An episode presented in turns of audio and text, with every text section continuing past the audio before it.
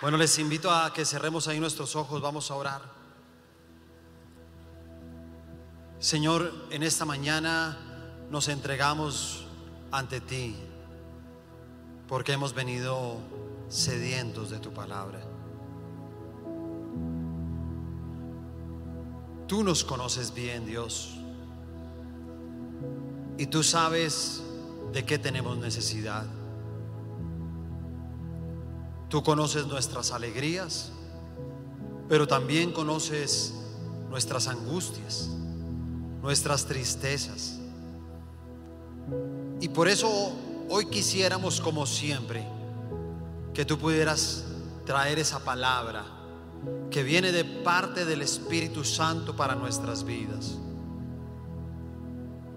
A ti, Señor, te damos siempre toda la gloria y toda la honra y toda la alabanza en el nombre de Jesús. Amén y amén.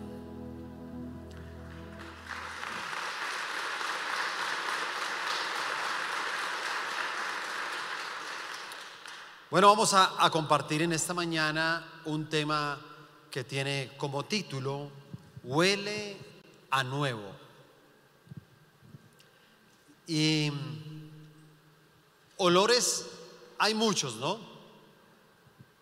Y a cada uno, a las diferentes personas, les gustan unos olores y otros no le gustan. Pero definitivamente todo lo que huele a nuevo es muy rico. Dígame cuando uno compra un par de zapatos, ¿sí o no? O unos tenis, ¿qué hace uno? Así como el tapabocas, ¿no? Se lo pone uno y Huele rico, ¿sí o no? ¿Cuántos hemos hecho eso? ¿Sí? Siempre y cuando los tenis estén nuevos. Porque cuando ya están viejitos y les ha tocado por ahí unos cuatro o cinco aguaceros totalmente mojados, entonces uno dice, hágame un favor, saque esos tenis para el patio, ¿sí o no? Y agradece uno que se esté usando el tapabocas. O qué tal un carro nuevo, ¿no? ¿Se ha visto el olor de un carro nuevo? Es rico. Todo lo, lo, lo que es nuevo, a uno no podría pensar en la misma alimentación. Eh, algo que es bien agradable llegar cuando están preparando los alimentos, ¿no? Y entonces uno llega y dice, ay, huele chocolate, huele huevitos con jamón, huevitos con mazorca. ¿Ah? ¿Qué tal? Huele a caldito con costilla. Ese olor delicioso, ¿no? Ya desayunaron. Pero otras veces uno puede llegar a la casa y uno dice, bueno, venga, abro la nevera porque no veo nada por acá que comer. Encuentra uno por allá un tarrito que guardó algo, lo destapa usted y, y lo que hay ahí tiene como un color verde. Y entonces usted lo mueve un poquito así y es como pegajosito. Y si lo huele, huele horrible, ¿sí o no? O la misma ropa, ¿no? La ropa nueva huele rico. La ropa guardada, ¿cómo huele? Terrible, ¿no? A a viejo, a guardado. Y hay una palabra en el libro de Marcos capítulo 2. Versículo 22 los textos que vamos a estar leyendo hoy, todos los he tomado de esta versión un poco más moderna de la nueva traducción viviente. Así que todos los textos vamos a leerlos en esa versión. Dice, y nadie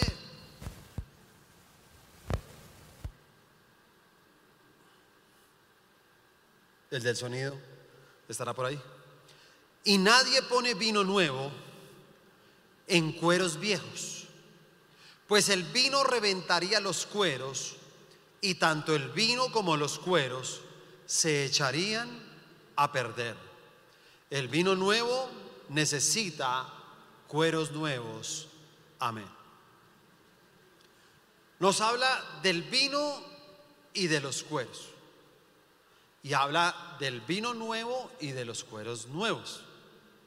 Y nos motiva a no utilizar el vino nuevo en cueros viejos, porque tarde o temprano el vino nuevo va a dañar el cuero, el cuero viejo y se van a echar a perder los dos, ¿cierto? Se derrama, se pierden ambos.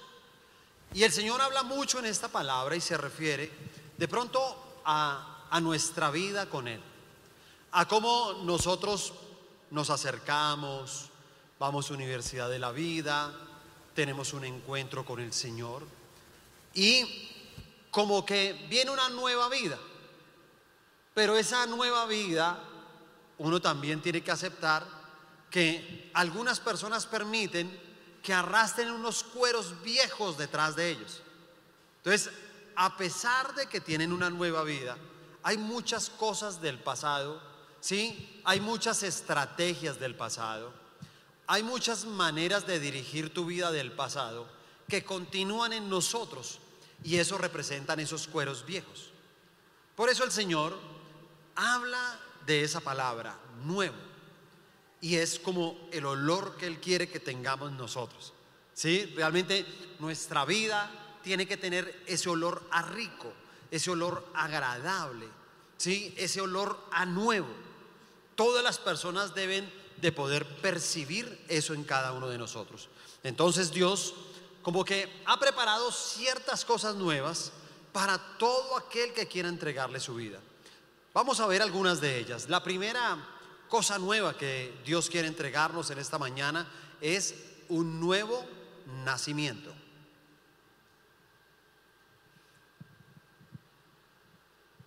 Y buscamos en nuestras Biblias el libro de Juan, capítulo 3, versículo 3 al 8. Jesús le respondió, te digo la verdad, a menos que nazcas de nuevo, no puedes ver el reino de Dios. ¿Qué quieres decir? exclamó Nicodemo. ¿Cómo puede un hombre mayor volver al vientre de su madre y nacer de nuevo? Jesús le contestó, te digo la verdad, nadie puede entrar en el reino de Dios si no nace de agua y del Espíritu. El ser humano solo puede reproducir la vida humana, pero la vida espiritual nace del Espíritu Santo. Así que no te sorprendas cuando digo, tienen que nacer de nuevo. El viento sopla hacia donde quiere. De la misma manera que oyes el viento, pero no sabes de dónde viene ni a dónde va, tampoco ustedes, tampoco puedes explicar cómo las personas nacen del Espíritu. Amén. Bueno, esta es una conversación de Nicodemo con Jesús. Nicodemo era un fariseo y tal vez él tenía como dos motivaciones para acercarse a Jesús. Una, él tenía la curiosidad de saber si Jesús venía de parte de Dios o no. Y lo segundo, si venía de parte de Dios, él decía, tal vez este hombre que han nombrado tanto en todos estos días, que dice ser el Hijo de Dios, pueda darme una nueva enseñanza de las escrituras, de la ley de Dios. Porque Nicodemo era un buen hombre.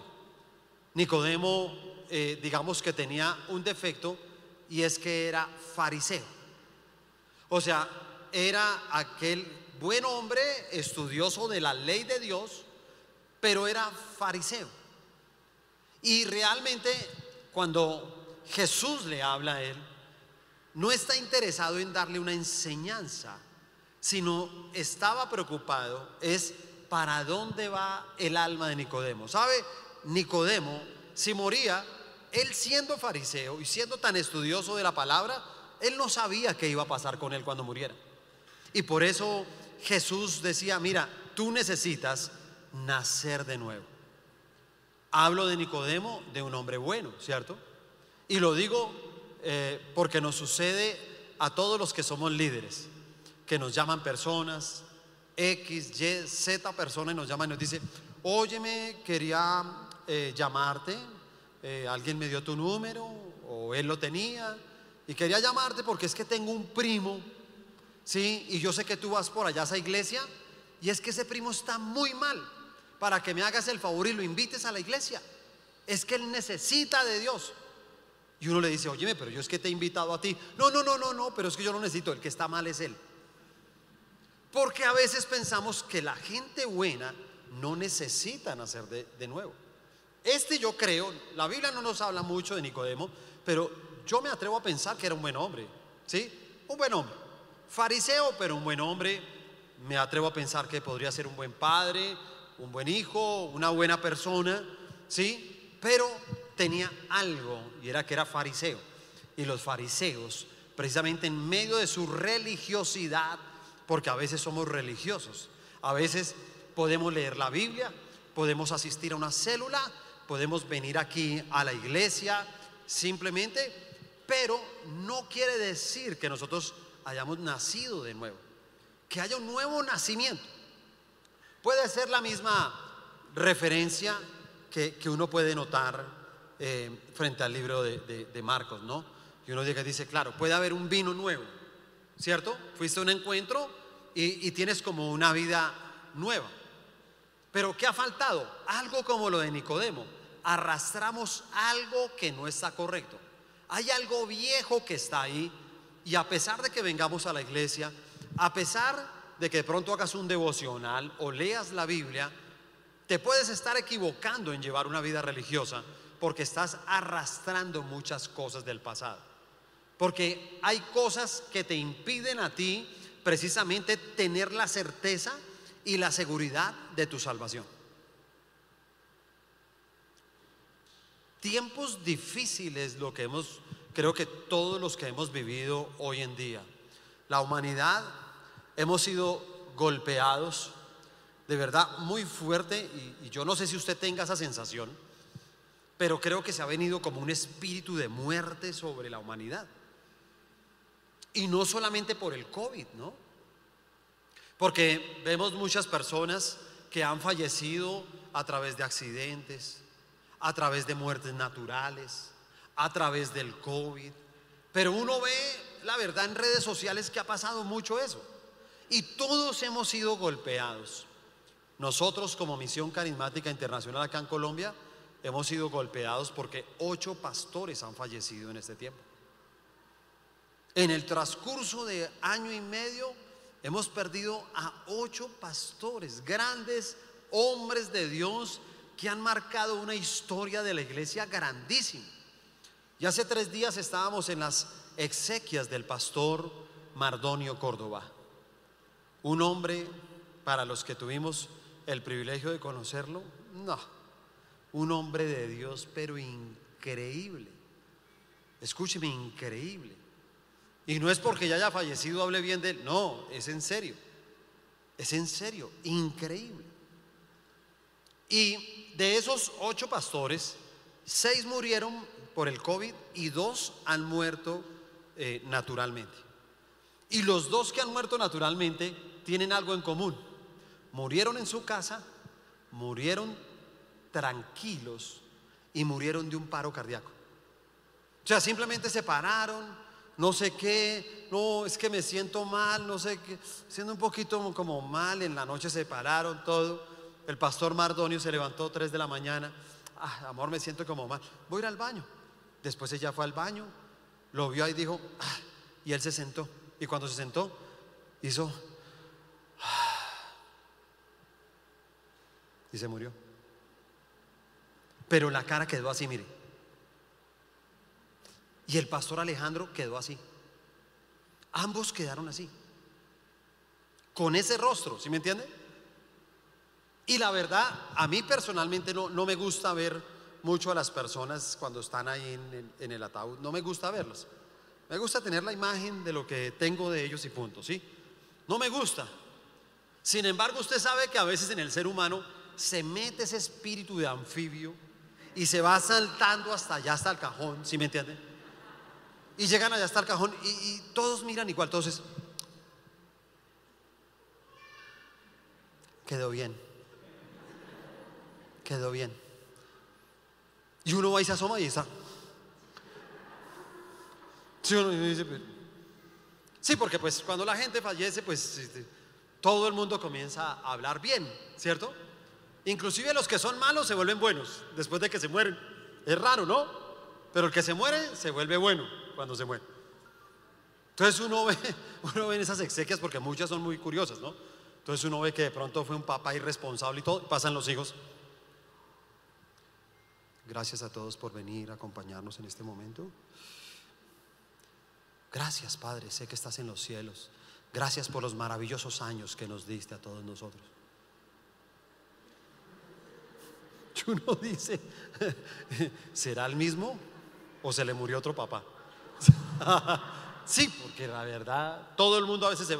Pero realmente me impactó mucho que en las exequias, la esposa del pastor, el hijo del pastor Mardonio, cuando pasaron a dar sus palabras, la pastora yo dijo, mire, quiero darles las gracias a todos y quiero contarles algo. Estamos felices. Así, con este rostro que les estoy, estamos felices. Porque Mardo está en el cielo. Estamos felices. Y el hijo decía, estamos felices, tranquilos, no derramaban una sola lágrima. ¿Sabe por qué? Porque estaban seguros de la salvación de él. No había ninguna duda. Pero cuando hay duda, Dios mío, uno sufre, ¿sí o no? Y todos los que hemos perdido un ser querido, uno llega y dice, yo le pido a Dios, sí, yo que perdí mi hermano, mi único hermano, yo lo que les digo, en el caso de él, yo no sé si se salvó o no. Yo no lo sé. Y la esperanza de unos que uno llega y dice, ojalá haya tenido tiempo para arreglar sus cosas con el Señor. Pero uno no lo sabe. Por eso la gran pregunta de todos nosotros acá es, si nos fuéramos hoy, ¿está listo? Si nos fuéramos hoy, ¿sabe para dónde va usted? ¿Está seguro de su salvación? Porque si no, esta es una motivación que Dios nos dice hoy, mira, tienes que nacer de nuevo. No pierdas. Sí, a Nicodemo le estaba diciendo, hermano, por su condición de religioso, no vaya a perder su salvación. No la pierda. Tienes que nacer de nuevo. No puedes traer nada de tu pasado hoy en día.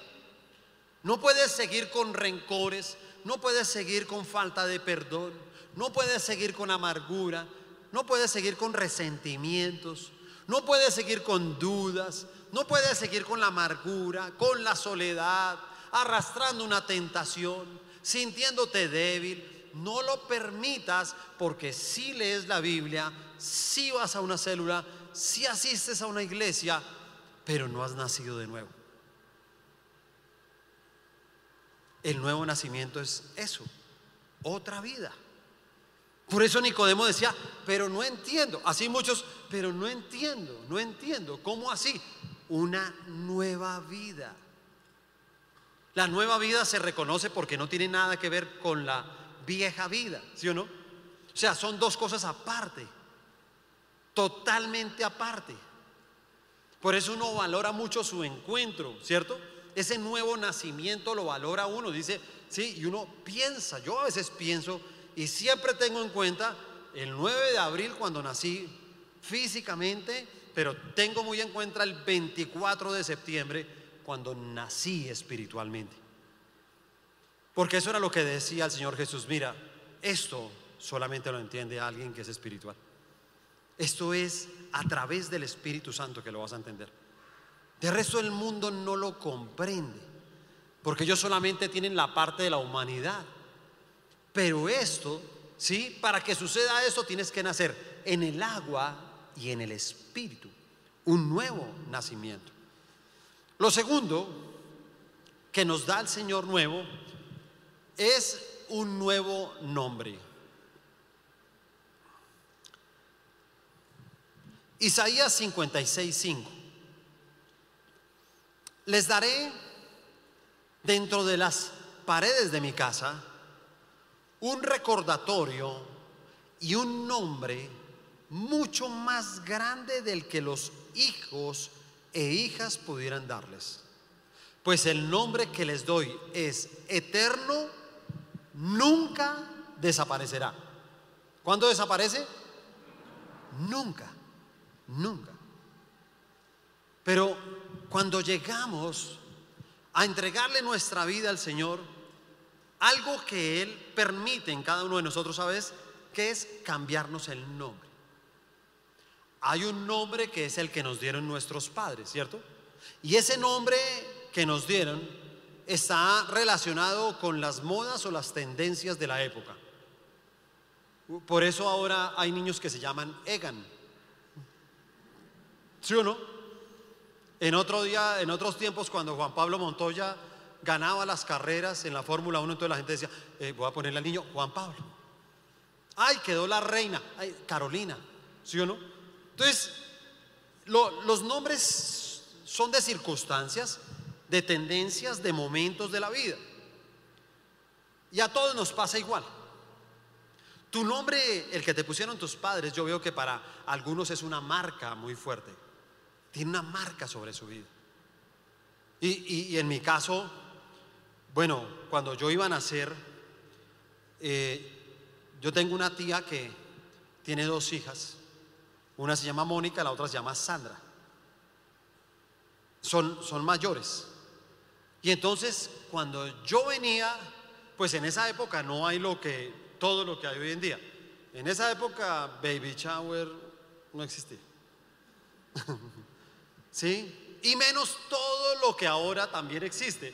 Porque ahora cada vez el comercio, el mundo, quiere que tú y yo consumamos y consumamos más cosas. Entonces, fuera de todas las invitaciones que te hacen, ahora te invitan a otra cosa más. Te invitamos para saber el sexo del niño. Bomba azul, bomba rosada, humo rosado, humo azul, cinta azul, cinta rosada, calzoncillos azules. Sí, entonces, sí, todo es así. Toca pasabocas, la gaseosa, arreglar todo, reventar la bomba. ¿Sí o no? Eso es en esta época, en esa época no se sabía que venía. Entonces mi mamá le dice a mi tía, ay, ¿sabe qué? Qué bonito que las dos niñas se llamen Sandra. Yo le voy a poner a la niña Sandra. Entonces, claro, llego yo a este mundo. Se lo, se lo entrega.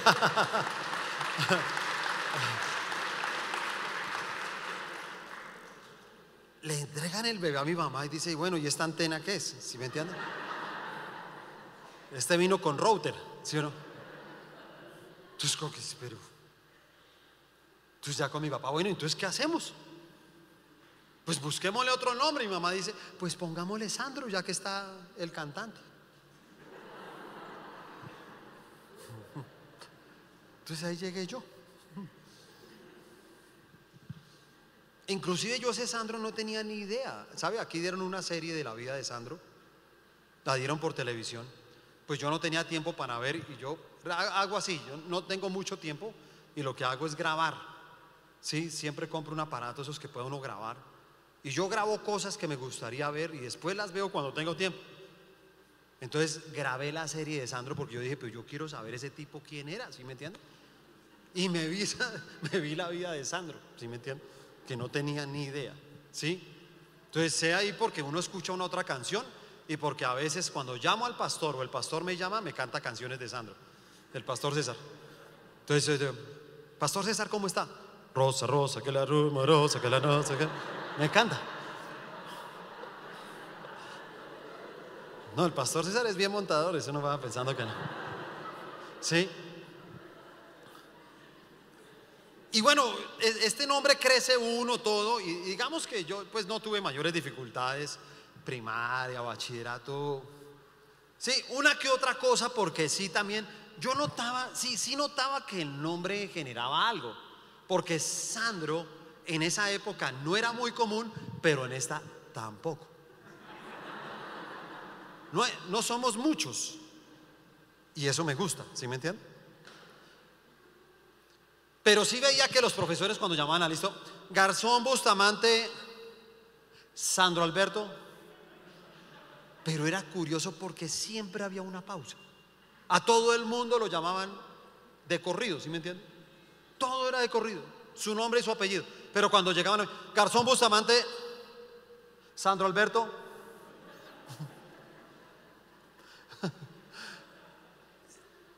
La pausa usted se la aguanta ahí, pero ¿sabe qué pasa? Que usted después crece más, entra a la universidad y cuando ya entra a la universidad ya es uno con hombres y mujeres.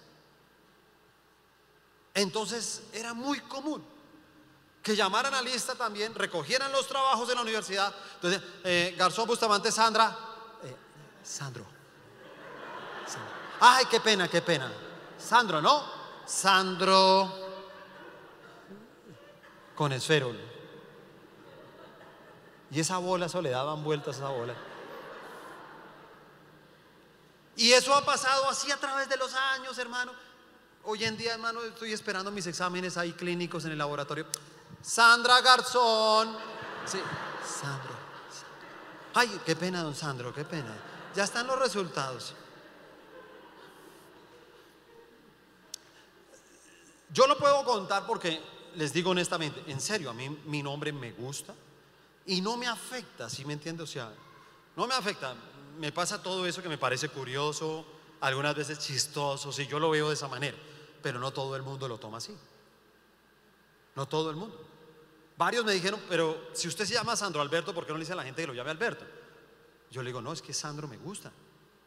Sí, a mí me gusta, honestamente, ¿no? No tengo ningún problema. Pero tal vez a otras personas sí no. Y yo veo que el nombre que les pusieron sus padres se vuelve un problema para ellos. Otros lo simplifican, utilizan el segundo nombre, eh, le simplifican, le quitan letras, ¿sí o no? Eh, ¿Cómo estás? Mucho gusto, mucho gusto, Ruby.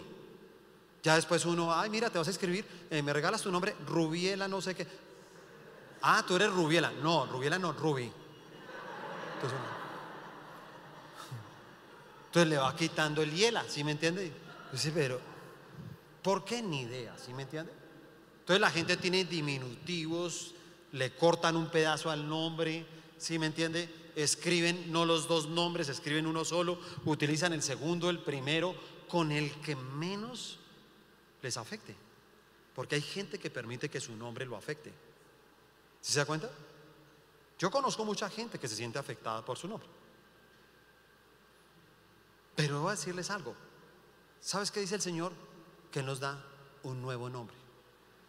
Aquí, dentro de las cuatro paredes de su casa. Dice, es un recordatorio, te doy un nuevo nombre y ese nombre que les doy es eterno. Nunca va a desaparecer de tu vida. Porque no solamente es el nombre que nos pusieron a nosotros, sino escúchame, hay otros nombres que nos han puesto y han marcado también nuestro crecimiento a través de los años han marcado nuestro corazón, han marcado nuestros pensamientos, nos han marcado emocionalmente, amorosamente, espiritualmente, económicamente, nos han marcado porque nos pusieron ese nombre y nosotros no lo creímos. Hay nombres que el mundo quiso colocarnos como los apodos. ¿Sí se da cuenta? Entonces, uno se da, bueno, sigo creciendo con Sandro, ¿no? Y, ya les conté cómo es el tema con Sandro. Pero a los 12 años comienzo a consumir drogas. A los 15 años ya oficialmente, ¿sí? Con certificación y todo, ya pues era drogadicto. Entonces ya consumía, consumía. Y a los 15 años pues ya habíamos conformado un buen grupito. Éramos 20 amigos que crecimos juntos. Lo curioso de los 20 amigos es que no nos llamábamos por el nombre. Todos teníamos un apodo. Entonces uno, ¿qué hermano? ¿Ha visto a Perro Viejo? Ah, ¿ha visto a Astrolín? ¿Y el burro dónde está? ¿Sí me entiende? Oye, ¿ha visto a Satanás? Que fue el que me trajo a la iglesia. Sí, en serio, mi amigo, al que le decíamos Satanás. Con eso, pues imagínese lo bueno que era. para uno ponerle un amigo Satanás, ¿sí? Pero él fue el que me trajo a la iglesia. ¿Sí sabían? ¿No sabían? ¿No vino ese día? Sí ve por no venir porque yo ya conté esa historia. Yo ya la conté, ¿sí? Pero ese amigo que le teníamos de apodo Satanás fue el que me trajo a la iglesia. Por eso yo soy de los poquitos que digo que Dios, si tiene que utilizar al mismo diablo para traerlo a la iglesia, lo utiliza.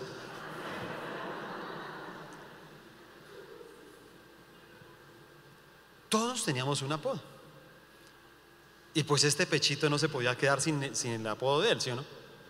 Y a uno de mis amigos se les ocurrió que podía conjugar con el nombre Sandro. Entonces dijo, oiga hermano, ¿sabe cuál es el suyo? Sandrogo. Entonces me pusieron Sandrogo. Y así era, Sandrogo. Y en las reuniones, fiestas con amigos, eh, mira, te presento un amigo, eh, Sandrogo. y entonces esos nombres te marcan. Y date cuenta que hasta los 29 años consumí drogas. 29 años, hermano. Porque un nombre te marca, si te das cuenta? Es una marca. Y así como el mío, te pueden colocar a ti torpe, te pueden colocar idiota, te dicen cualquier cantidad de cosas. Los, los padres, ojo padres, ojo esposos y esposas, que a veces nosotros queremos cambiarle el nombre a los hijos, al cónyuge, y comenzamos a utilizar palabras que supuestamente son cariñosas. Y date cuenta que a veces un bebé, sí, tiene una contextura un poco más gruesita, y los papás comienzan, Gordito, pasa a desayunar. Gordito, gordita, alista la lonchera. Gordita, gordita, gordita.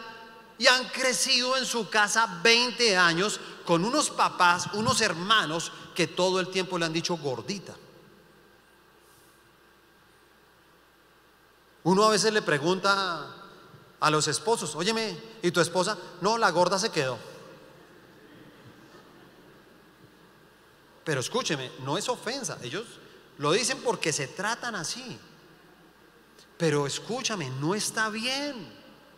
Porque hoy en día tengo un problema con miles de mujeres que sienten que su cuerpo no es correcto como Dios lo hizo. Y ellas están convencidas que les sobra algo. Yo le digo a la gente, y ustedes ven que yo los motivo aquí, hagan deporte, hermano. Yo, yo no les digo que hagan deporte, hermano, para que tengan el cuerpo bonito. No, yo les digo, hagan deporte porque me preocupa su salud. Porque la salud hay que cuidarla, ¿sí me entienden?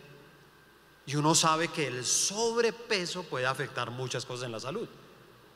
Sin embargo, siempre pueden sobrar cosas. Yo puedo estar acá parado y todo, pero yo les digo, si yo me paro de medio lado y hago un poquito el esfuerzo, pues aquí está el criaturo, tres meses y medio, ¿Sí me entiende? Ahí está. Y uno dice, sí, puede sobrar algo aquí o puede faltar algo en otra parte. Ambas cosas pueden pasar, si se da cuenta, o sobra o falta. Pero escúchame, así como me hizo el Señor, soy perfecto. A mí muchas personas, varias personas en la iglesia tengo, ay pastor, eh, eh, hay una, un sitio buenísimo para los implantes del cabello. Y hay unos que molestan con esa vaina y dele y dele. Yo le digo, mira, hagamos una cosa, páguelo, yo voy. Yo no le meto un peso a esa vaina, ¿sí me entiende? Porque es que yo estoy bien así, ¿sí me entiende? O sea, yo me siento bien. Pero si usted me quiere ver con pelo, pues pague usted que me quiere ver con eso. Yo le caigo allá, dígame la dirección, yo allá llego. Y allá me pongo pelo para que usted se sienta mejor.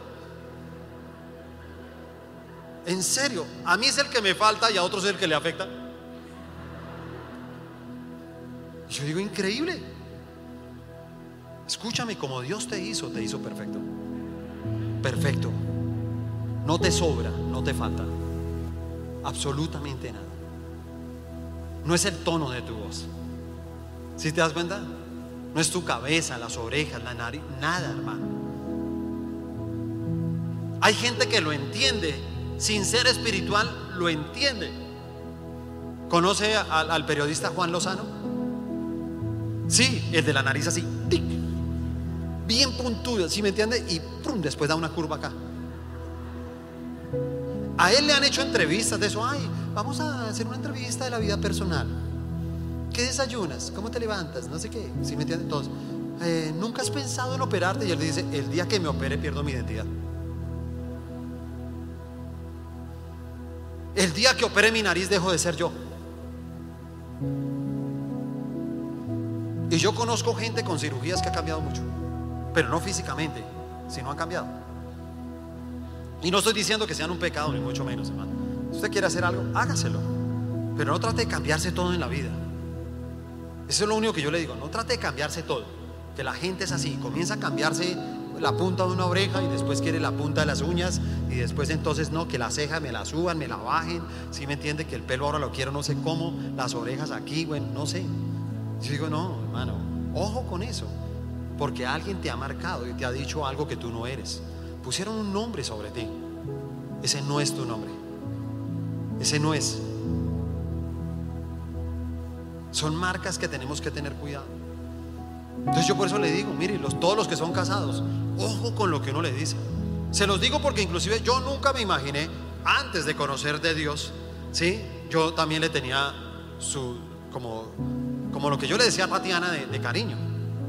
Y ya cuando nacimos de nuevo, ella fue la que me dijo, ven amor, así como tú le dijiste a tus amigos que no te vuelvan a decir de esa manera, yo te pido un favor, a mí no me vuelvas a decir porque yo a Tatiana de cariño le decía mi garrapatica.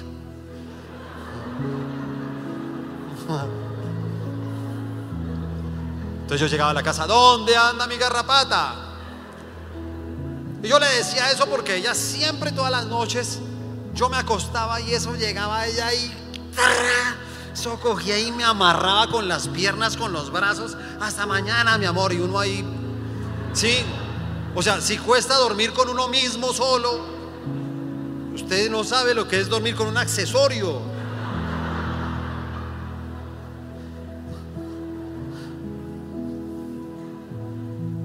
Entonces yo le decía a mi garrapatica, ¿sí me entiende? Pero yo pensé en mi ignorancia que era algo amoroso. Y ella después me dijo, a mí no me gusta. Yo no me siento bien. Hasta ahí fue. Nunca más, ¿sí me entiendes? Porque cualquiera de estas cosas, por amorosas que parezcan, no, no se deben de hacer. Así que ten cuidado, ¿sí me entiendes? ¿Cómo le dices a los hijos? ¿Cómo se dicen entre cónyuges? ¿Sí se da cuenta? A veces las esposas es, ay, mi conejito, pasa no sé qué. Y claro, le sirven unos zanahorios y dicen, pues no me la como. ¿Sí me entiende? Entonces, no, que cómase la zanahoria. No, a mí no me gusta. ¿Sí? Pero es la herida que tiene porque usted se siente conejo. Cuando come carne hasta le da vaina hacer. ¿Sí?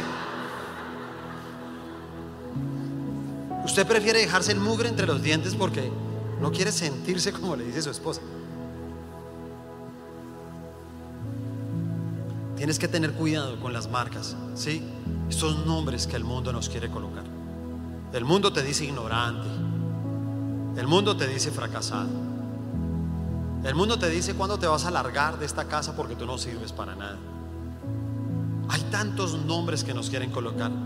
Pero qué bonito cuando uno llega a la casa y el Señor le dice a uno, te voy a decir algo, en estas cuatro paredes, en mi casa te voy a recordar algo, para que nunca lo olvides. Y es que te voy a dar un nombre que es mucho más alto, el que te puede colocar cualquier ser humano. Es un nombre eterno que nunca desaparecerá. Y a mí me encanta como Dios nos trata en la Biblia, ¿no? Me encanta cuando a las mujeres les dice, mujer, tú eres la niña de mis ojos. Uy, no, hermano.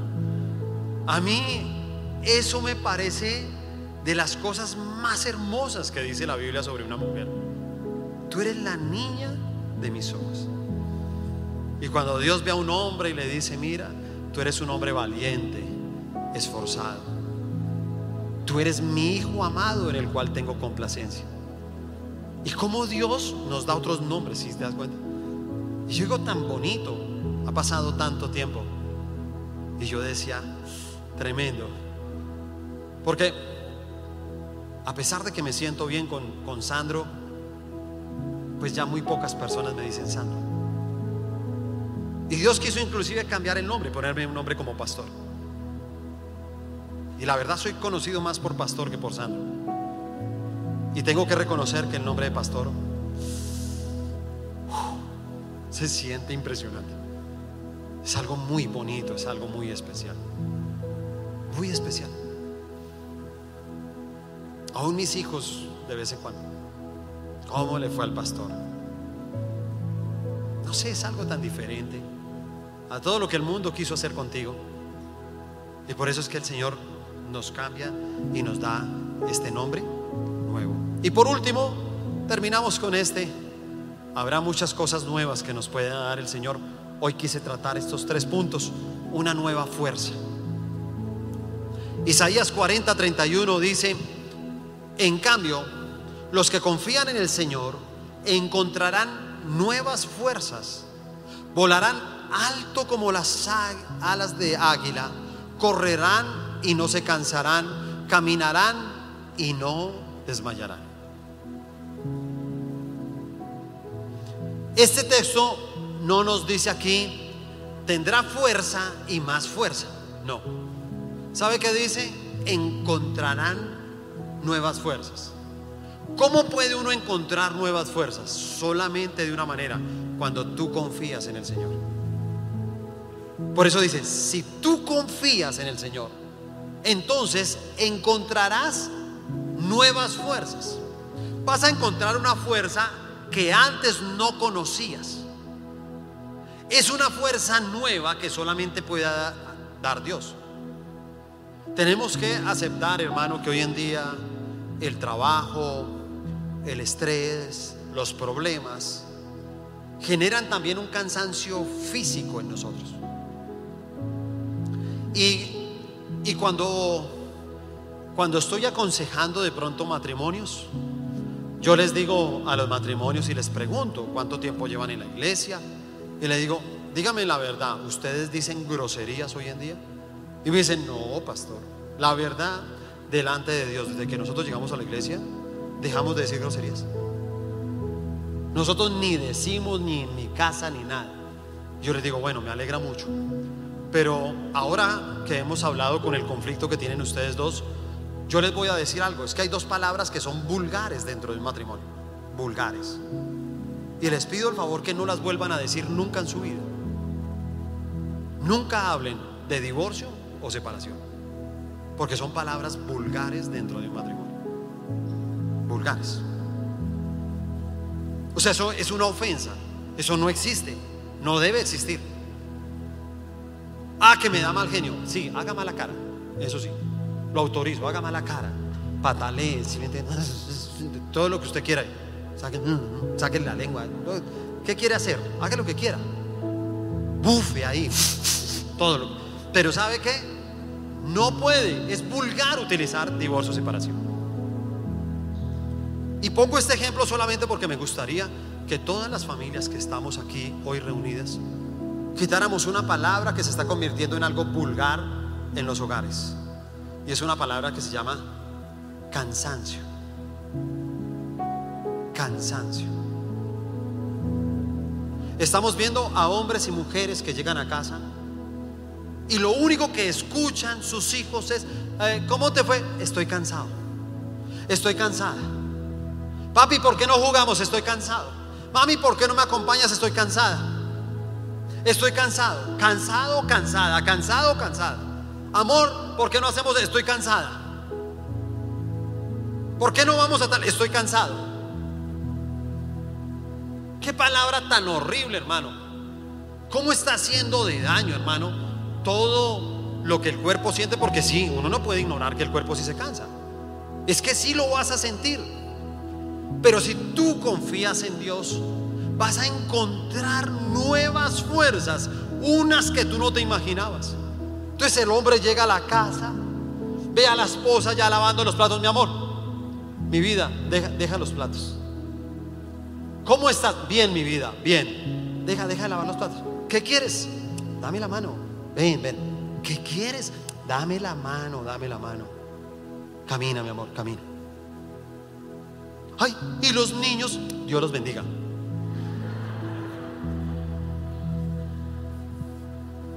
Más que nuestros hijos son hijos de Dios. Entonces uno toma la mano a la esposa, ¿sí pero mi amor, ¿para dónde vamos? Camina. Vámonos a caminar. Por acá, por Zipaquirá, por Cajicá. ¿Sí me entiendes? Vámonos a caminar. Caminemos mi vida. Uy, mi amor, se fundió el bombillo de esa calle. Aprovechemos para besarnos. Démonos un beso bien apasionado. Y ojalá se nos funda un bombillo cada cuadra. ¿Y sabes qué? Tengo cuatro mil pesitos acá. Caminamos a comer mazorquitas allí en San Rafael. Y compramos dos mazorcas, mi vida. Y caminemos. Caminemos. Y sabes, tu cuerpo, lógicamente, por tus labores, se siente cansado. Pero cuando tú la tomas de la mano y comienzas a caminar y le das el primer beso apasionado, te voy a decir algo, encuentras nuevas fuerzas que Dios te da. Y te sorprendes que puedes caminar mucho tiempo con ella. Y es increíble que cuando van a mirar un reloj llega y dice, Dios mío, son las once y media de la noche. Dejamos a los chicos solos, devolvámonos. Ok, camina mi vida. Y te vas. Y los hombres pueden llegar a la casa y si sus hijos les dicen que van a jugar, usted juega. Porque tiene nuevas fuerzas. Porque usted confía que la fuerza se la puede dar el Señor. Para un niño no hay nada más triste que invitar a sus padres a ver una película. Si ves que le dice, ay, veamos una película hoy todos en familia. Y el niño voltea a mirar y están dormidos. Dios, oye, papi, mami, ay, mío, es que estoy cansado. Es que estoy cansado. Y a veces los papás dentro de la película se despiertan y no ven que su hijo o sus hijas están ahí. Ya no están. Y les pregunto, ¿qué pasó?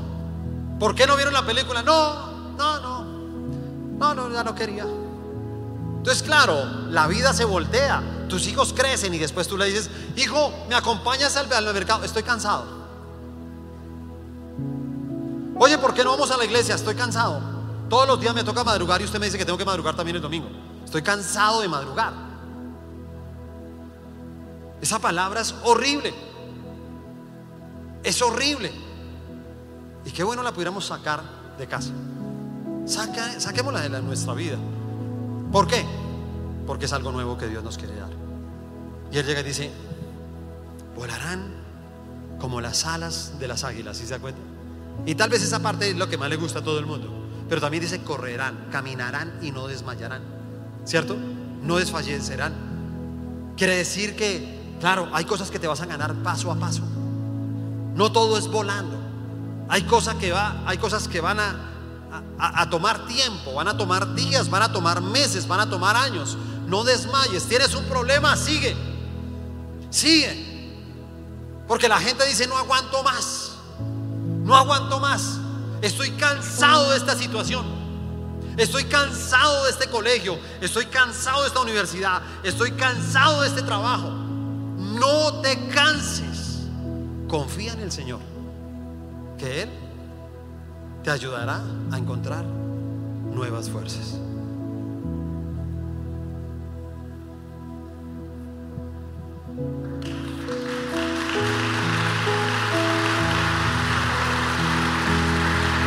¿Lo creen?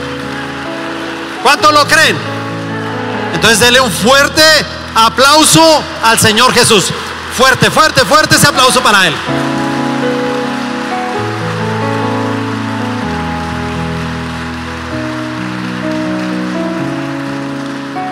Colóquese de pie. Vamos a orar. Y ahora cierre sus ojos, levante sus manos al cielo y que usted le pueda decir, Señor, estamos aquí delante de ti. Como siempre, agradecidos por la impartición de tu palabra en nuestras vidas. Nos has dado esta gran enseñanza de poder venir a este lugar, entregarle nuestra vida al Señor Jesucristo y ahora tener una nueva vida.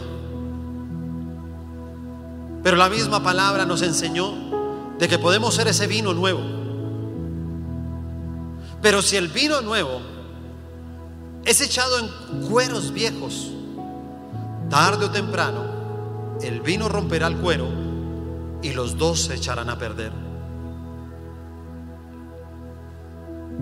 Algunos de pronto no hemos tenido ese nuevo nacimiento que nos está ofreciendo el Señor.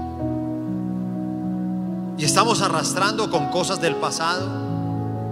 En el caso de Nicodemo estaba arrastrando con una vida religiosa. La vida del fariseo era esa. Mucho conocimiento y muy poco de poner en práctica. Y lo que colocaba en práctica los fariseos era solamente para que los demás los vieran. Y vivían para eso. Si daban ofrendas era para que todo el mundo los viera. Si oraban, se hacían en lugares visibles para que la gente dijera que eran hombres de oración. Y esa es la vida de un religioso. La vida del religioso es el que ora en público, pero no lo hace en secreto. Ese es un religioso. Y a veces estamos arrastrando con esos cueros viejos. Rencores, odios, vicios, vacíos, temores, que solamente pueden ser quitados cuando nacemos de nuevo. Y es tan importante nacer de nuevo porque nunca sabemos cuándo nos vayamos de esta tierra. Y el único que sabe es el Señor, cuándo es el día y la hora. Y Dios nunca se equivoca en ese momento en que debemos partir de la tierra. Porque definitivamente, como lo dice la misma palabra, este no es mi mundo. Nosotros no pertenecemos, estamos en este mundo, pero no pertenecemos a este mundo. Estamos de paso. Porque sí, luchamos y creemos que existe una salvación, existe una vida eterna, existe un cielo para nosotros. Porque si te salvas, será una salvación eterna. Y si te condenas, será una condenación eterna. No tendrás más oportunidades sino la que tenemos aquí en la tierra para encontrar el camino a la salvación. Pero también nos da un nuevo nombre. Y voy a pedirte el favor que si alguien te marcó con un nombre, a partir de hoy no permitas que te digan apodos. No permitas abreviaturas de tus nombres, no te preocupes por eso. El Señor quiere cambiar tu nombre. El Señor quiere darte un nuevo nombre. Uno que permanecerá hasta la eternidad. Uno que nunca va a desaparecer. Porque el mundo te dijo que eras un borracho. El mundo te trató de perdido, de ignorante, de incapaz. El mundo te dijo que eras una mala madre, que eras una amargada, que eras fea, que eras gorda, que eras alta, que eras flaca. El mundo quiso marcarnos con palabras a todos nosotros. Pero el Señor dice, yo te doy un nuevo nombre. Así como lo hice con Abraham. Abraham era padre enaltecido. Y tuve que cambiarle el nombre por Abraham, que quiere decir padre de multitudes. Y le cambió el, el nombre a Jacob. Y le cambió el nombre a Pedro. Y siempre está mudando nuestros nombres porque muchos de ellos simplemente marcaron nuestra naturaleza. Y si tú permitiste que algo o alguien te hiciera daño, yo te pido que ahí donde tú estás, anules todas esas palabras que profirieron sobre ti. Anúlalas. Dile, yo anulo, anulo esos apodos, esos nombres. De la manera en que te trataron, anúlalo, lo vas a anular. Palabra por palabra, anúlala. Y dile, yo declaro que ninguna de esas palabras tienen poder sobre mi vida, ni sobre mis pensamientos, ni sobre mi corazón. Yo declaro, Señor, que tú me das un nuevo nombre en esta mañana. Y que no habrá un nombre mejor que el ser llamado hijo e hija de Dios. Yo declaro que soy un hijo de Dios. Yo declaro que soy una creación tuya. Yo declaro que todo lo que Dios ha creado sobre la, sobre la faz de la tierra es perfecto. Yo soy perfecto ante tus ojos, Señor. Tú me has creado para grandes cosas, Señor. Y también nos ha dado estas nuevas fuerzas. Confía en el Señor. Quita esa palabra de tu casa. Quita esa palabra de tu vida. No hables de cansancio. No hables de esa palabra. Saca esa palabra. Y cuando sientas que tu cuerpo físicamente está cansado, acuérdate de la confianza en Dios. Dile, Señor, yo confío en ti. Y en este momento necesito hacer más cosas. Y por eso te pido, Señor, que me ayudes a encontrar esas nuevas fuerzas que no puedo tener en mi parte humana. Esas nuevas fuerzas que solamente se pueden encontrar en mi espíritu. No en mi cuerpo, sino en mi espíritu. Así que Señor, te doy gracias por esta hermosa palabra que tú nos has dado en este día. Y ahora permítame saber si hay personas aquí, abran sus ojos hay personas aquí que hayan venido por primera vez, que usted nunca antes haya venido a este lugar. Levante su mano, mueva su mano así un momento, por favor. Mueva su mano así para que lo pueda ver. Muy bien. Bienvenidos a este lugar. Ahora con su mano, ¿qué tal si la colocamos en nuestro corazón? Coloque su mano ahí en el corazón. Y le voy a pedir el favor, cierre sus ojos. Yo le voy a guiar a ustedes en una oración. Y ustedes la van repitiendo conmigo. Diga fuertemente, Señor Jesús por mucho tiempo estuve alejado de ti. Sé que soy pecador y te pido que me perdones. Hoy quiero abrir las puertas de mi corazón y yo te acepto y te recibo a ti, Señor Jesús, como mi único y suficiente Salvador. Amén. Abran sus ojos. Esta oración que ustedes acaban de hacer es el comienzo del camino de su salvación. Es el comienzo. Es el comienzo de ese nuevo nacimiento. Es el comienzo de un nuevo nombre. Es el comienzo de unas nuevas fuerzas porque se sentían cansados, derrotados, agotados. Pero el Señor nos conoce muy bien y por eso los trajo a este lugar, para que recibieran una palabra de parte de Él. Ustedes que levantaron sus manos, ustedes que vinieron aquí por primera vez, voy a pedirles el favor, los que están por acá adelante, vamos a mirar aquí hacia atrás, miremos hacia atrás, los que están atrás pueden ver allá a unas personas con chaqueta azul y un aviso de bienvenidos. Les voy a pedir el favor que ustedes tomen sus elementos personales y se dirijan hacia donde están ellos. Ellos quieren hacer una oración por sus vidas, por algún algo que usted quiere que oremos. Quiero que por favor se lo comunique. Ellos van a orar y vamos a estar orando por eso. Y también les van a dar un recuerdo de parte de aquí de la iglesia.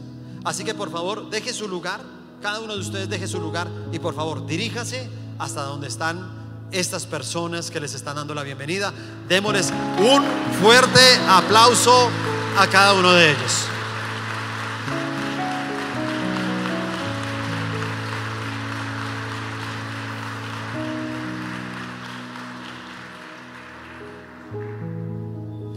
A veces sería bueno que Dios nos diera algo especial como iglesia. Y yo digo, tan chévere Dios le pudiera decir a uno, bueno pastor, entonces eh, va a poder utilizar el olfato ahí a la entrada de la iglesia. Cuando vaya entrando a cada uno, usted va a poder saber a qué huele. Chévere, ¿no? Sería bueno. Ah, este huele a nuevo. Y de pronto, uy. Pero tenemos que oler a nuevo. ¿Cuántos vamos a oler a, nuevo? ¿Cuántos vamos a oler a rico, sí o no? ¿Cierto? ¿Ha visto que la gente a veces nos dice, ¿sabes qué? Me, me gusta estar con ustedes porque ustedes, no sé, uno, uno respira algo diferente. Ellos sienten el olor, ¿sí te das cuenta? Es un olor a rico. Es rico estar con ustedes. Es bueno pasar tiempo con ustedes. La gente quiere porque hay un olor especial. ¿Cuál es el olor? El olor nuevo. Padre, bendigo cada una de estas familias y las coloco bajo el pacto de la sangre de Jesús. Te amamos y te bendecimos. Amén y amén. Dios les bendiga, se les quiere mucho.